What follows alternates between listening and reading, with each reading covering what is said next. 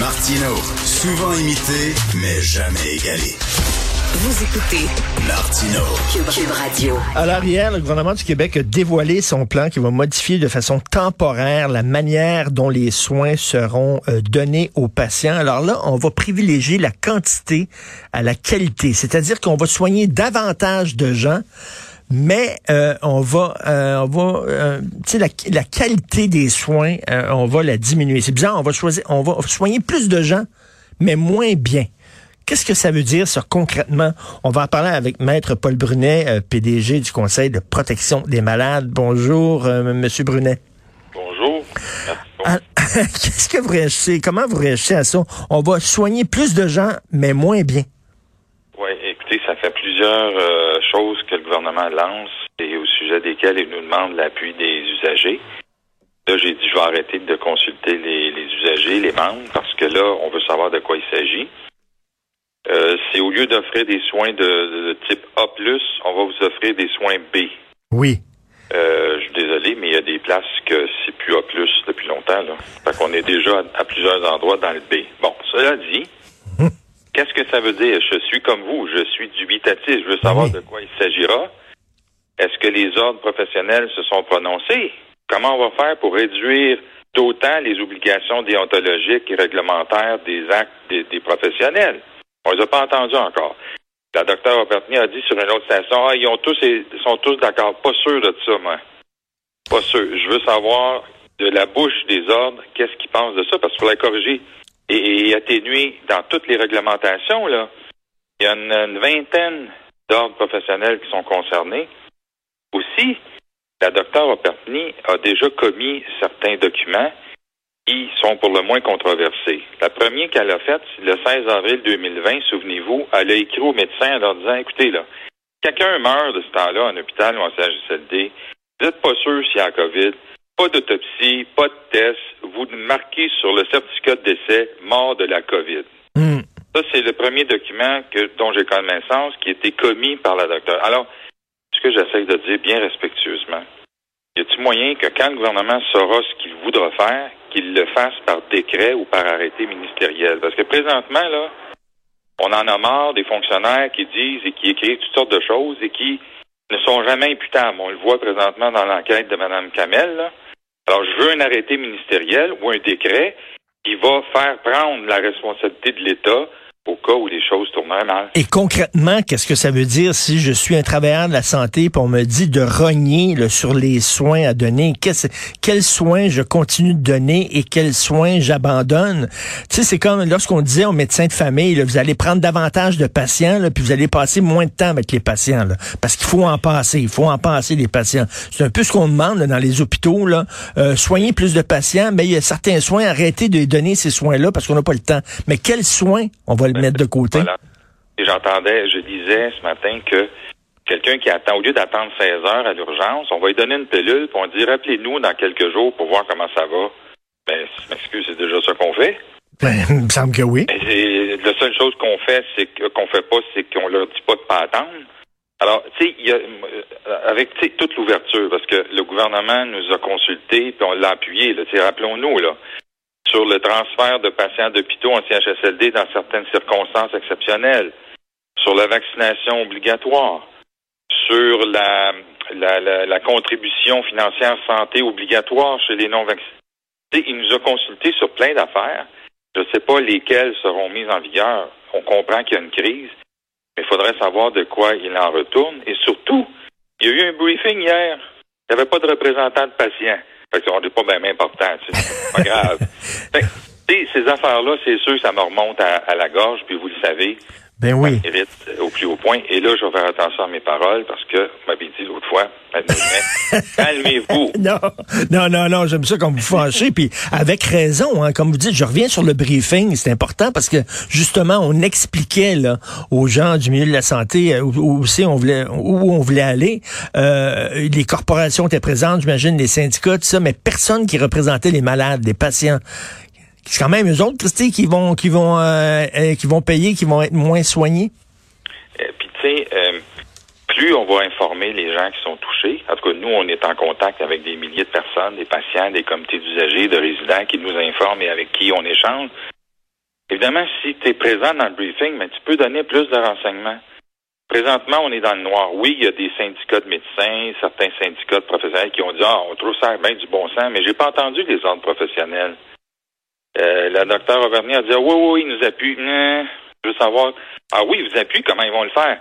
Dans combien de temps ça va prendre pour modifier les règlements de déontologie puis d'actes dérogatoires? Écoute, c'est toute une procédure, ça, là. là. Ça va hmm. prendre une loi. Alors, ce sont des choses qui, oui, on comprend qu'il y a une crise, puis on veut comprendre, puis on n'est pas des empêcheurs de tourner rond, mais on est capable, comme vous le savez, de dire, wow, wow, un instant, là, vous en allez où? Moi, j'ai dit ça à des proches du, ministre hier, par texto. Vous en allez où? Ça fait cinq affaires sur lesquelles vous nous demandez de, de vous accompagner. Vous faites pondre un document par quelqu'un dont la Commission des droits a déjà dit qu'une partie d'un document était illégale je parle du protocole de priorisation des soins intensifs parce que là, vous avez déjà le protocole de priorisation des soins intensifs auquel aujourd'hui s'ajoute le protocole de rationalisation des soins, je ne sais pas comment ce qu'il l'appelle. comment tout ça s'articule? On peut-tu corriger le document que la Commission des droits a dit qui, était discriminatoire?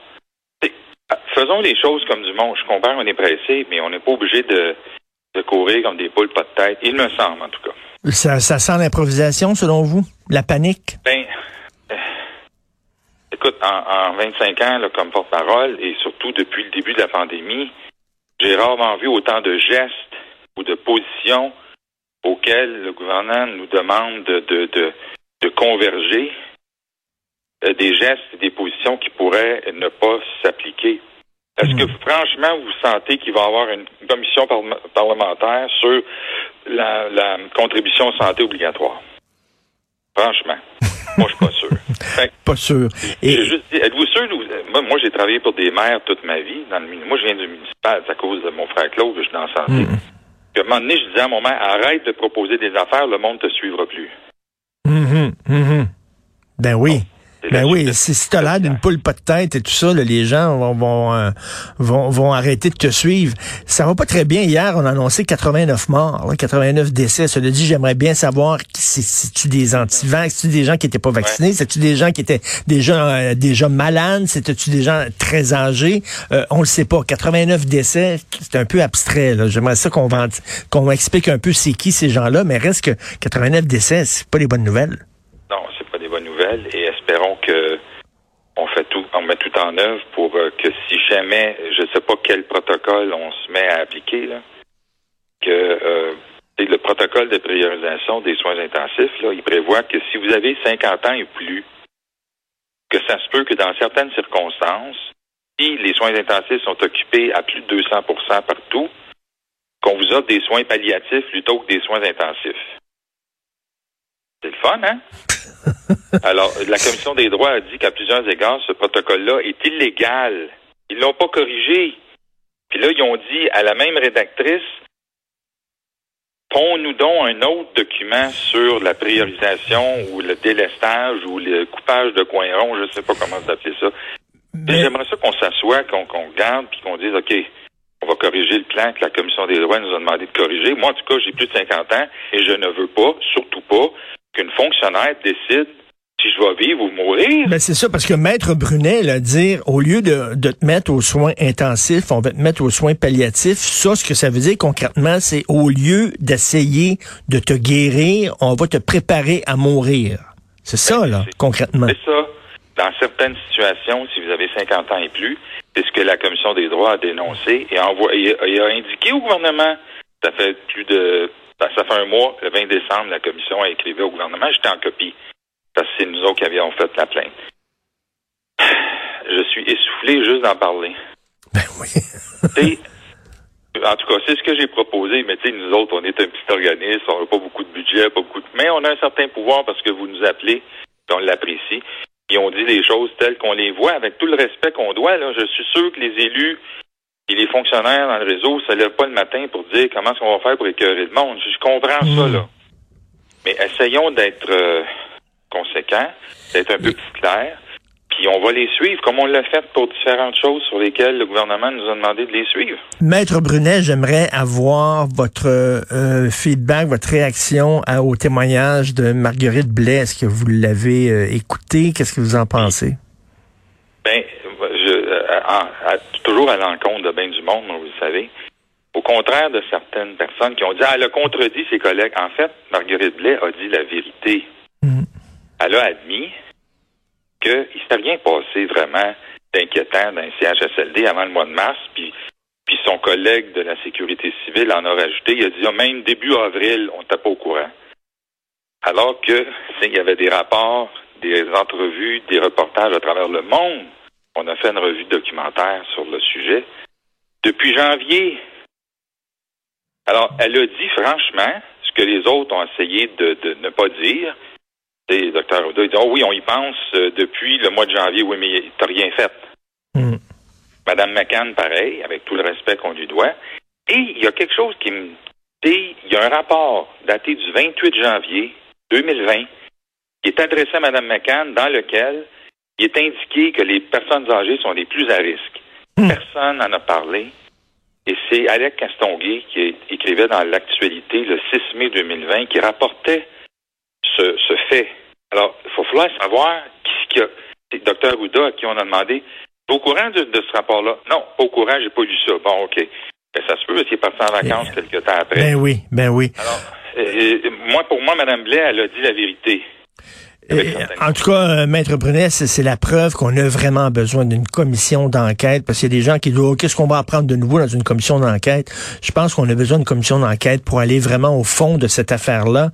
Et euh, en terminant, je sais, Maître Brunet, que vous n'êtes pas un commentateur politique, là, je le sais, mais dans une situation telle que la nôtre, 89 décès hier, la seule, la seule porte de sortie qu'on a, c'est le vaccin, de voir un chef de parti qui va chercher une candidate qui dit le vaccin, c'est une cochonnerie puis c'est de la merde. Vous en pensez quoi? Ben, elle a dit qu'elle avait été mal citée. non, non, elle a rapporté ça, la dame. Non, non, non, c'est dans, il faut contextualiser, contexter ce que j'ai dit, bon, blablabla. Euh, nous autres, on, a appuyé la vaccination obligatoire. Et on comprend que vous avez le droit d'avoir une opinion différente. Mais rendu à l'hôpital, aux soins intensifs, quand moi je vais avoir besoin de soins, puis que je saurai que la moitié des lits en soins intensifs sont occupés par du monde qui n'a pas voulu se faire vacciner, mm. là, ça marche pas. Ton droit à ne pas te faire vacciner est en train de me causer la mort. Oui. Là, là, ça marche pas. Là, tu vas m'avoir dans tes pattes. moi, j'ai le droit aux soins. Et c'est pas vrai que 50% des lits qui sont occupés par du monde qui a refusé d'être vacciné va m'empêcher d'avoir des soins intensifs. Ça, ça marche pas. On a le droit d'être en colère contre les gens qui refusent le vaccin à tout prix. Là. On a le droit d'être fâché contre eux autres. Je m'excuse. Non, ben, moi, je suis un grand démocrate. Chacun a droit à son opinion. Mais à un moment donné, l'intérêt public, comme celui d'avoir accès à un lit de soins intensifs quand j'en ai besoin, mais que je peux pas avoir parce a du monde non vacciné qui les occupe, là, c'est mon droit qui est en cause. C'est plus le tien. C'est mon droit à vivre. Et, c'est là que c'est là que le bas va blesser. Et c'est sûr qu'on va continuer à appuyer la vaccination obligatoire. Euh, merci, euh, Maître Paul Brunet. Continuez votre bon travail. Vous savez qu'il euh, y a beaucoup de gens qui vous aiment beaucoup, qui apprécient beaucoup ce que vous faites. Merci beaucoup. Merci, M. Martineau. Merci, PDG du Conseil de protection des malades.